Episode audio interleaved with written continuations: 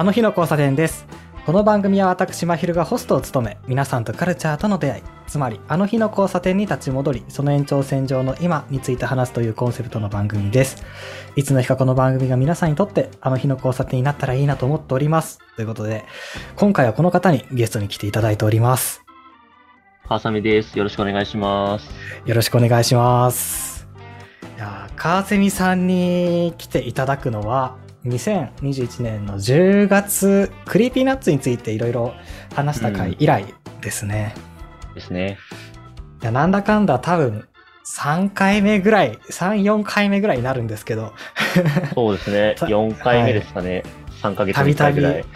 来ていただいてありがとうございます。ねこちら、こちらこそ。はい、あのーなんかね、いろいろこの番組でも話したいことはたくさんあるなと思って、うん。なんかこういうテーマは誰と話そうかなみたいな風にいろいろ考えるんですけど、はい。そんな中で今回は、あの、2021年を振り返ろうという回で、まあ2021年を振り返るなら、しかもこの番組で振り返るなら、まあ川澄さんしかいないだろうということで、いや、そう、そうなんですかね。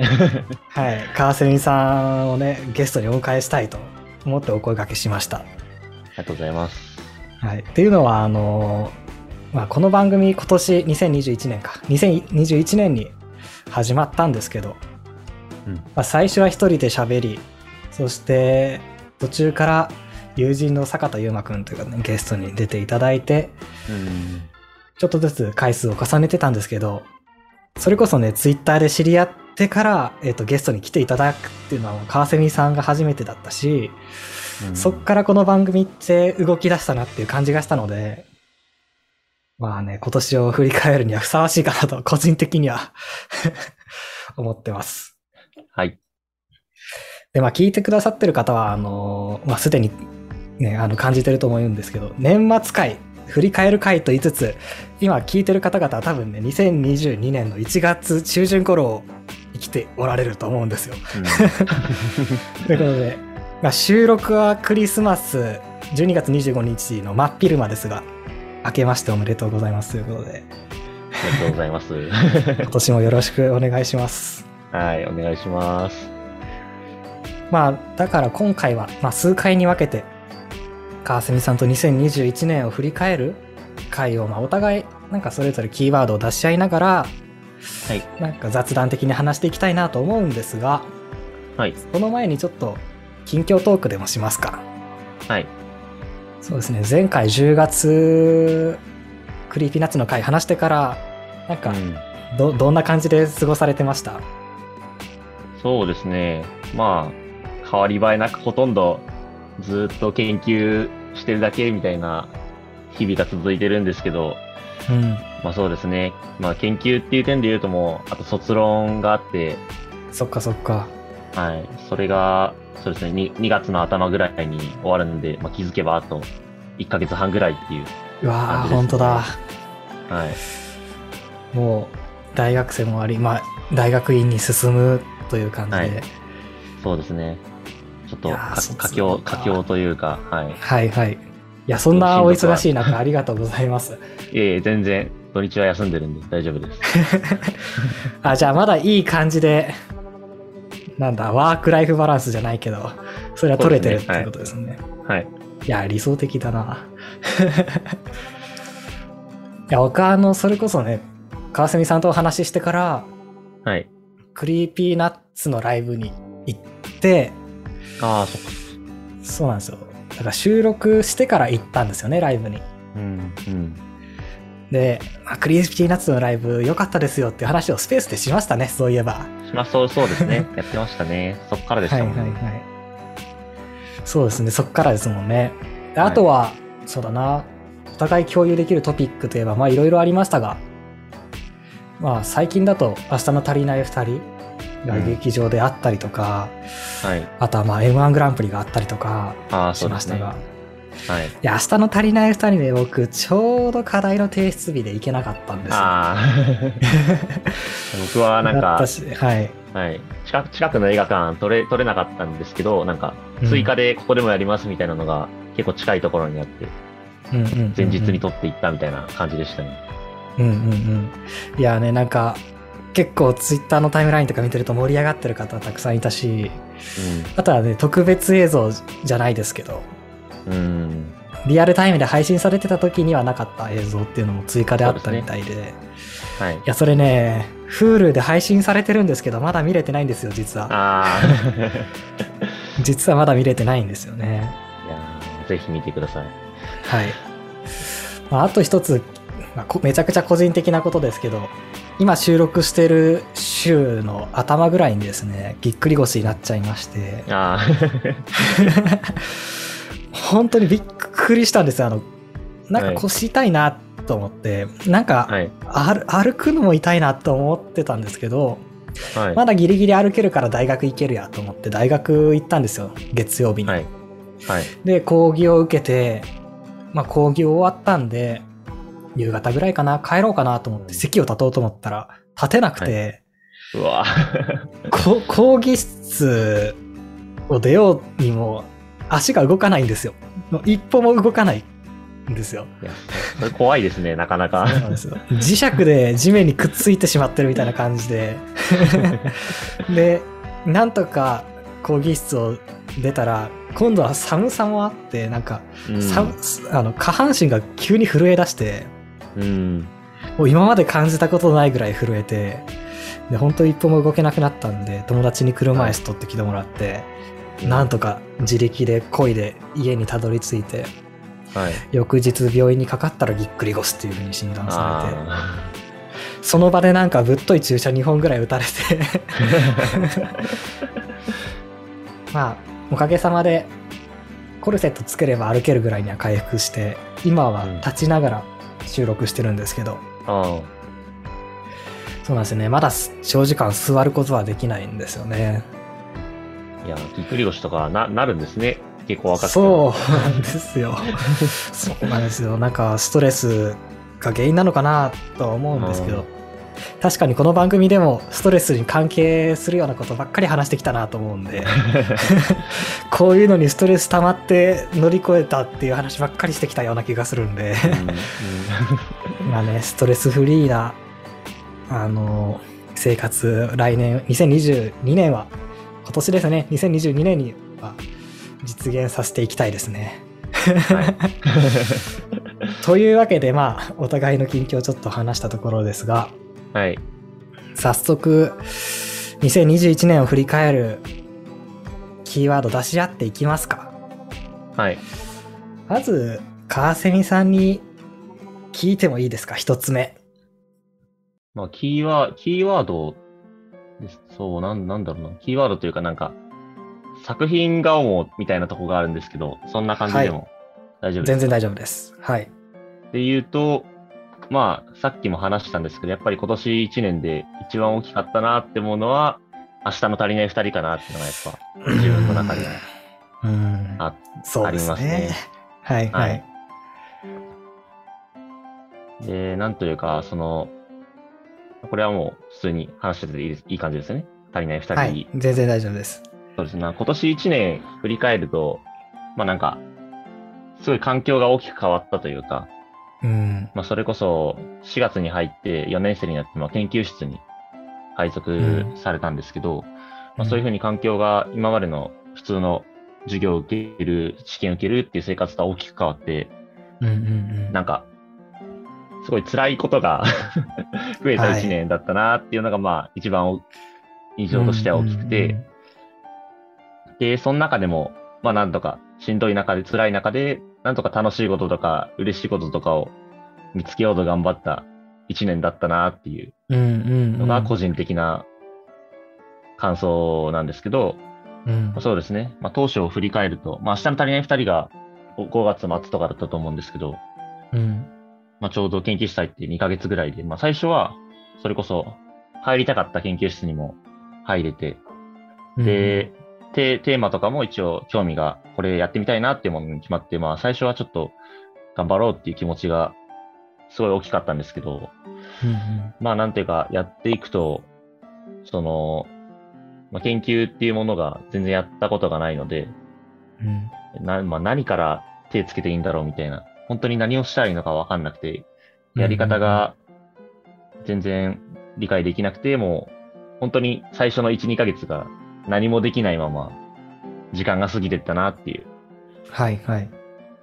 のがすごいあって、でその中でうん先生から、まあ、その、いろいろ、あもう少し早くやった方がいいんじゃないかな、みたいな。まあなんか、別に怒られてるわけじゃないんですけど、ちょっと、そそのかされるというか、そういんうことも言われたりして、なんかすごい、それでもしんどくなって、で、はいはい。先もなんかあんまり見えないし、一気に不安になっていったっていうのが、まあ、4、5, 4 5月ぐらいにあって、まあ、まあ今考えたら、なんか、単純にもっとわからないことがあったら周りの人に聞いたり、まあ、教えてもらったりすれば、そういうことして、まあちょっとでも手動かしていけばよかったなっていうふうには思うんですけど、まあうん当時はその入ったばっかっていうのもあって、まあどこから聞いたらいいのかもうわかんない。し、その、この辺までは自分でやった方がいいのかとか、そういうところもあって、完全に一人で悩んで、全然前に進んでないなっていううん。感覚がありまして、で、まあ、そこで、すごい自分はなんか、あなんか全然ダメな人間なんだなっていうふうに、だんだんそこに落ちていったというか、うんうんうんうんそういうのが4、5月でしたね。うん。うん。うんや、4月5月、あのあたり、やっぱなんか、僕も落ち込んでたんですよ。はい。だから、なんだろうな。いや、やっぱ、新学期始まって、新しい環境になって、うん。なんか、なかなか対応できなくってっていう中だったんですよね。結構多くの人が。あとこれ、この前ちょっと考えてて思ったんですけど、はいやっ。ぱり2021年って特別な年だと思うんですよ。うん。なんか、個人的にもそうですけど、個人的に大事なだけじゃなくて結構周りの人もそうだなって話してて気づいたんですよね。うん。というのは、まあ、はい。それこそ2020年でコロナ禍になっうん。たじゃないですか。はい。で2020年はまだ、なんかみんなで乗り越えていこうよっていう、なんか一致団結して乗り越えていこう。うよっていうムードがまだあった。だけど2021年はある程度のところでは日常が戻ってきて、うんでも一方では、あの、特に大学生とかでは全然日常が戻ってこないみたいな分断されたような世の中になっていって、はい。なんかそんな中で、なんかみんなで乗り越えていこうよっていうムードから、なんかまあ自分で頑張ってっていう、うなんかそういうムードに変わっていったのが2021年な気がしたんですよね。うん。で、そんな中で、まあ半ば強制的に自分と向き合わなきゃいけなくって、なんか辛いことがあっても、なんとか自分で乗り越えなきゃいけなくってっていうの、のが、なんか今年強くあったなと。うんだからめちゃくちゃ苦しかったけど、その分、今まで考えなかったことはたくさん考えたな、とか、今まで出会わなかったことにたくさん出会ったなっていうことはあるんですけど、まあだから、まあ、やっぱり苦しい一年ではあったなと。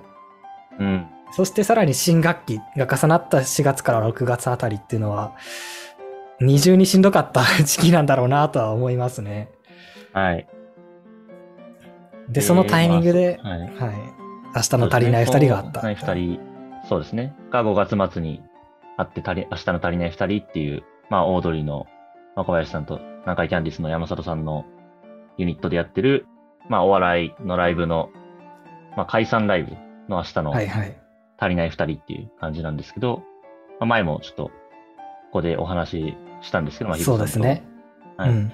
まあ、その、なんというか、足りない二人っていうものが、もともとその、その若林さんと山里さんの、その自分の足りない部分っていうのを、例えば、なんか飲み会に行くのが苦手だとか、その、テレビでどういうリアクションしたらいいのかわからないとか、そういう足りないところを、なんか、さらけ出しながら笑いに変えていくみたいな番組だったんですけど、うん。まあ、その中で、まあ、明日の足りない二人っていう解散ライブでは、そういう自分の、なんていうか、足りない部分、ダメな部分っていうのを、まあ、なんかその、ていうか、その前ですね、た明日の足りない二人の前の段階で、えっ、と、足りない二人が続いてたんですけど、その中では少しずつ、山里さんと若林さんにも変化があって、その、うん。自分の足りない部分を、それこそ結結婚とかをしたりして、まあ、もう世間からの見え方もだいぶ変わってきてる状況になってきて、で、うん。自分たちの足りない部分っていうのを、もうなんかな、乗り越えていかなきゃいけないんじゃないかみたいな、はいはいい。うことをはい。ずーっと話したんですよね。うんうんそれの中で、最後、た明日の足りない二人、どういうライブになるんだろうって見てみたら、まあ、そうですね、今、もうネタバレとか全然大丈夫だと思うんですけど、まあその、はい。最終的には自分の足りない部分とか、ダメな部分っていうのは、その、乗り越えようとすることはできるけど、まあ、完全に拭い去ることはできないんじゃないかみたいな。で、だけど、それは今まで、その自分、その足りない二人？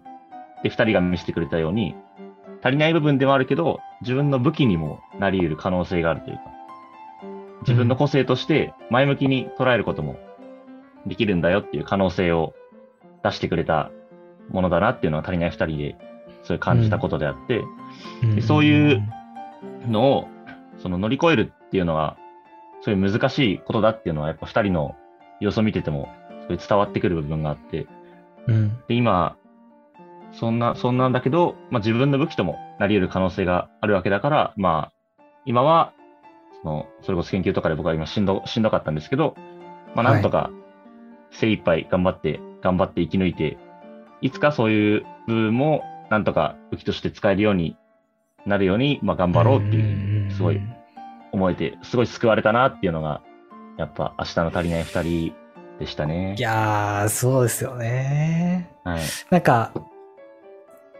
なんだろうな。弱点だと思ってたところを、うん、乗り越える以外の乗り越え方を見せてくれたというか、うん。受け入れるっていう乗り換え方を見せてくれたというか、うん。なんか、その凄まじさがあったし、うん。しかも、受け入れるって言葉で言ってしまえばすごく簡単だけど、うん。なんかそれはすごくやっぱり悔しいものだし、うん。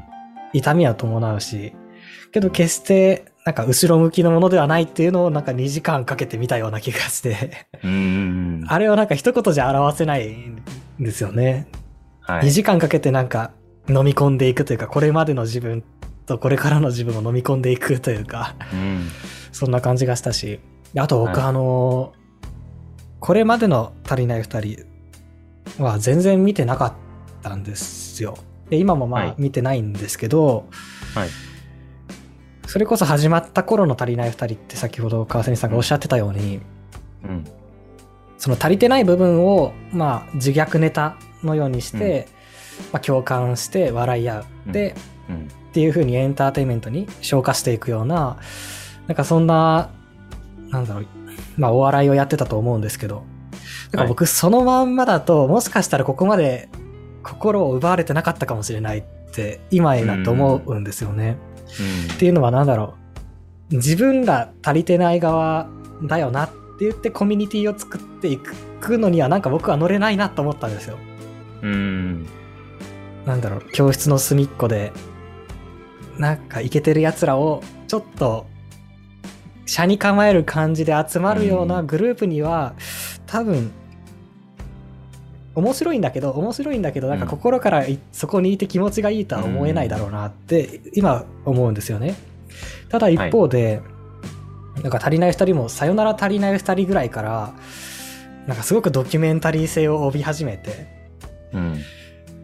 で、2019年、2020年、2021年って、先ほどおっしゃったみたいに、めちゃくちゃなんか、自分たちのこれまでとこれからの話をするようになるじゃないですか。うん。そうですね。なんか、その、なんだろう、生き様じゃないですけど、そこが重なってきた瞬間に、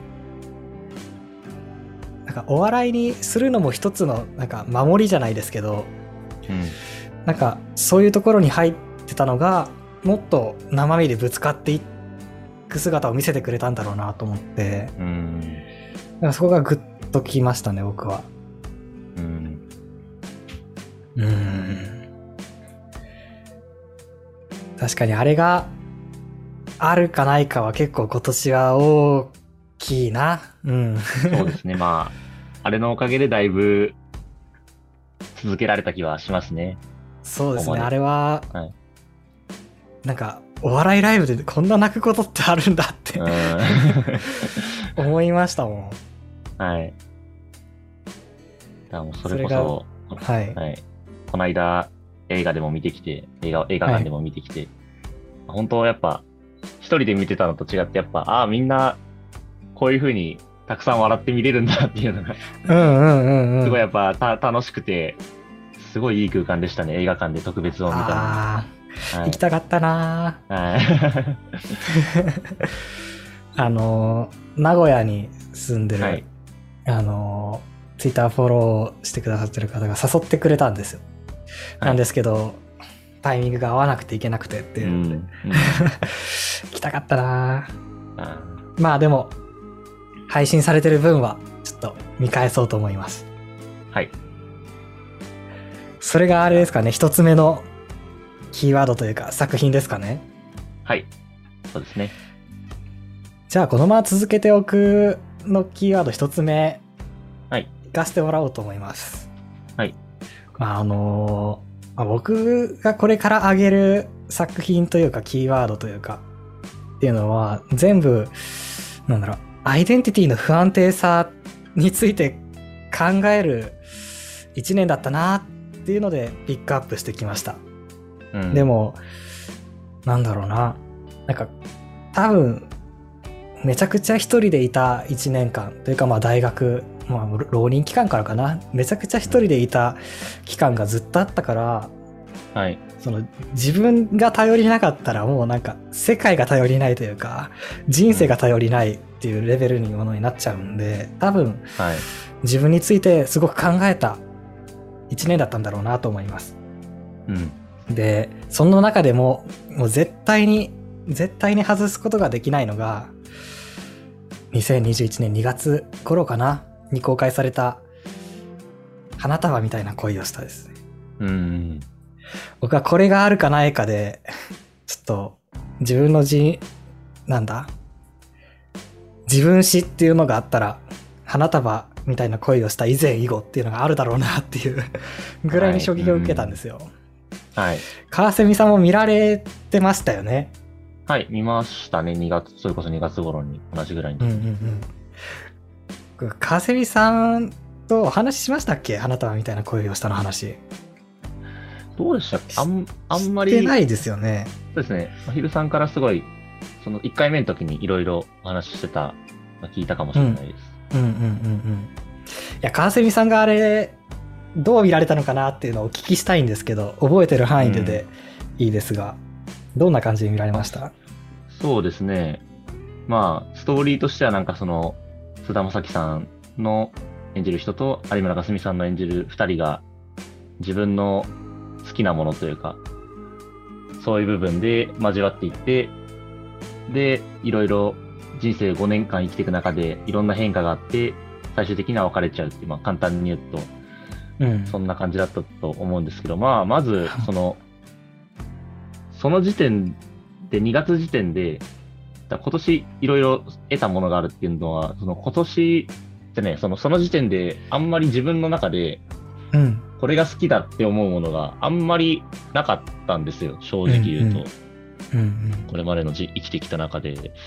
で、その中でああいう映画を見て、あなんかこういう部分で、ここまで通い合う人っているんだなって思って、すごいなんか自分とは違う、なんか全然違う世界のところというか、うんうんうんうん、そういう二人のなんか人生を見せられた感じがして、まあ全然その、だからまあ共感ではないですけど、まあその、全然違う世界の二人なんだけど、まあその生きていく、人生生きていく中でまあこんだけ変化があって、まあお互いの関係もこれだけ変わってしまってっていうところのストーリーの中ではやっぱり、まあ、感動した部うん。分もあったりして、まあそうですね、なんか、まあ、まひるさんの感じた部分とは全然違うんですけど、うん。うんうんうん。まあなんていうか。いや、それがね、多分、一番、なんだろう。正しいって言い方はおかしいかもしれないですけど、うんまあまあまあまあ、はい。一番ま最初に感じるところは絶対そこだと思うんですよ。はい。そうですね。うん、いや、僕も、なんだろう、そう見るんだろうなと思って映画館に行ったんですよ。っていうのはもう、なんだろう、出会ってから別れるまでっていうのは分かってたし、そういうふうに言われて、それを知って映画館に行ったし、なんか、うん。まあ二人の、なんだろう、恋愛模様みたいなのが環境とかうん。通してどう変わっていくのかっていうのをまあ見届けるんだろうな。でも見るのが辛いっていうのもなんかすごく聞いてて。うんでも辛いっていうのは、まあなんだろう、こじれていくのが辛いんだろうなとかぐらいに思ってたんですよ。うん。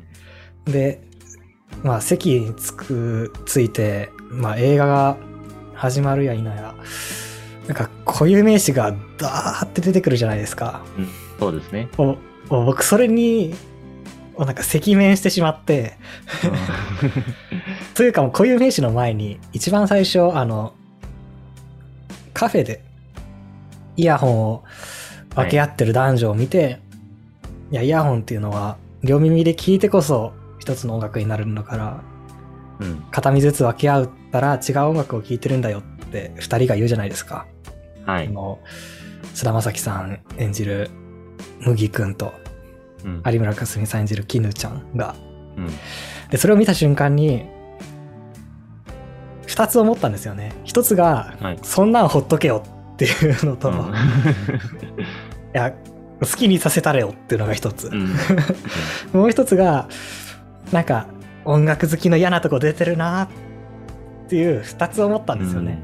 うん。はい。でその嫌なとこ出てるなっていうのが引きずったまま、なんか、うわ、自分と近いような感じの、しかもなんかちょっと、まあ言ったらサブカルが好きなようなうん。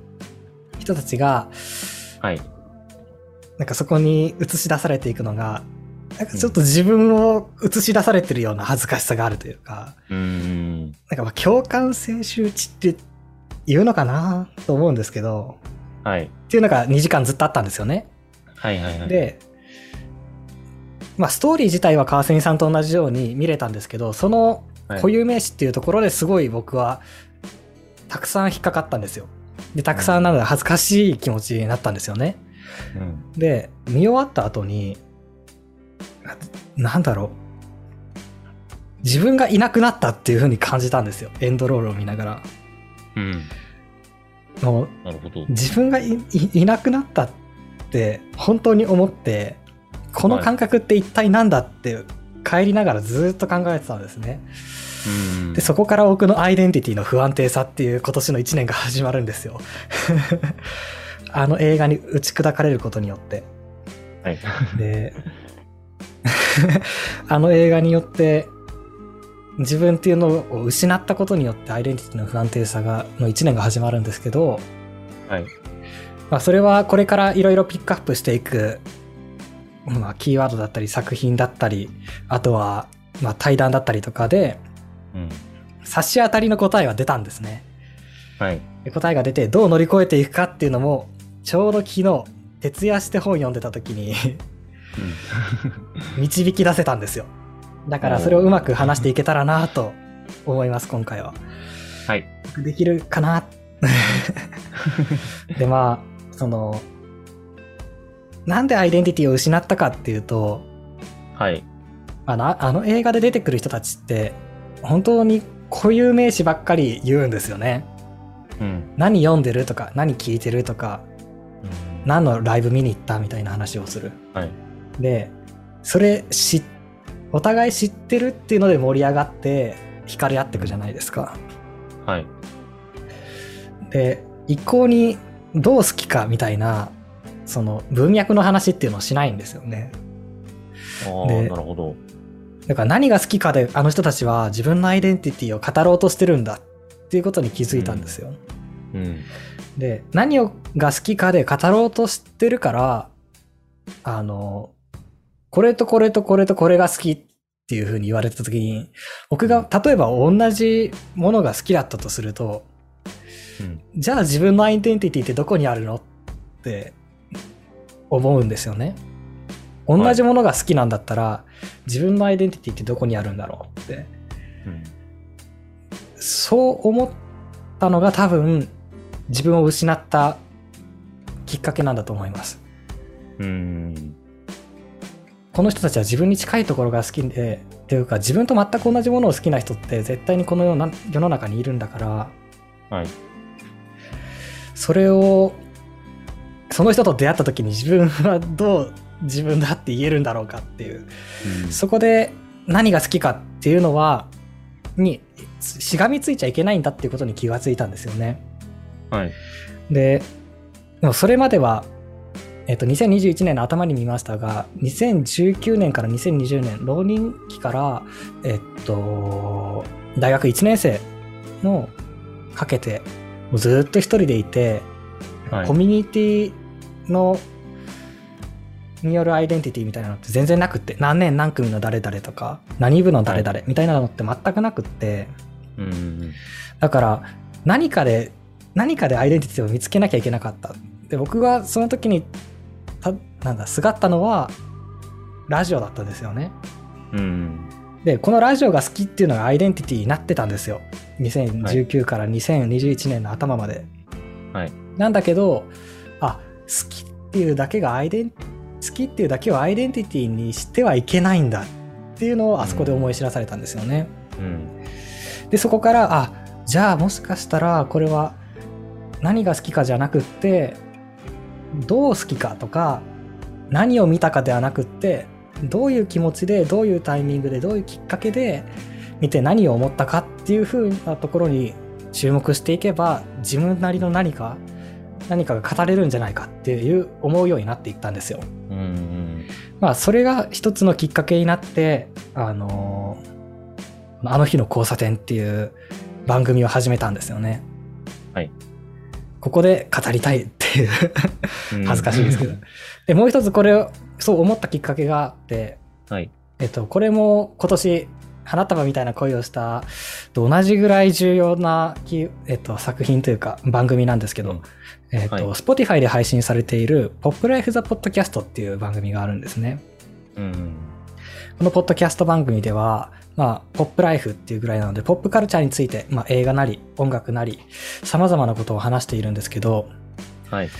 まあ、その中で、自分はこういうスタンスだからこの作品についてはこう思うとか、うんこういうスタンスだからこう、こういう社会問題に対してはこう思うみたいな話を、出演者全員できるんですよ、それなりに。うんうんまあ、本当に音楽評論家とか映画評論家とか、もう本当にプロの人たちが話しているので、まあ、そりゃ、はい。ね、あの、一般人よりそういうことを考えていることが多いから話せるのは当たり前なんだろうけど、それが僕にとってはすごいカルチャーショックだったんですよ。うん。あ、僕にはそういうスタンスがパッと言えないんやって。そこから、まあ、なんでこれが好きかとか、どう考えてるからこの作品に対してこういう感情を抱くんだとかっていうのにちょっとずつ注目するようになっていくんですね。うん。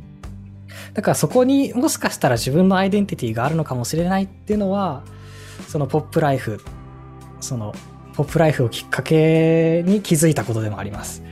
で、僕はこの花束みたいな恋をしたと、ポップライフのポッドキャスト以降、何が好きかではなくって、どう好きかっていうのを、うんにアイデンティティを見出そうっていう風に動いていきます。うん。これがまあ2021年の2月、3月頃の話ですね。なるほど。まあここからどういう展開を見せていくかっていうのは、後のキーワードで 上げながら、まあ話していこうと思います。はい。いやー、初回、大体こんな感じで、はい。あのー明日の足りない二人と、はい花束みたいな恋をしたと。まあ、お互い、お互いというか二つともね、結構重たいんですよ。うん。でもなんか思うに、自分がそういう風に受け取るようになったのか、そういう作品が出てくるようになったのか、わからないんですけど、なんだろう。単純にストーリー性を楽しむとか、うんあとは、なんだろうな。あの、お笑いを楽しむっていうだけじゃなくって、うん。その人生観を学んだりとか、うん。自分と照らし合わせて新しい気づきを与えてくれたりとかするっていうものが多くなってきたなっていうふうに思うんですよね。それは作品が増えてきたのか自分がそう感じるようになったのかっていうのが分かんないんですけど、はい、でも「明日の足りない2人」もそうだし「うん、あの花束みたいな恋をした」もそうだしそれを見てるか見てないかで全その後考えるようなこととか、うん、絶対変わってるよなっていうのがあるって、うん、まあでもそういう作品に出会えること自体幸せだしそれをなんかこうやって話せることって幸せですね。そうですね。こういう時間がなんか一番楽しいなと。はい。ということで、まあ、はい、初回はこんな感じにして、次回はね、また川澄さんにもう一つキーワードを聞くところから、えー、っと、何か話していけたらなと思います。はい。次回もお付き合いいただけたら嬉しいです。はい。では今回ありがとうございました。ありがとうございました。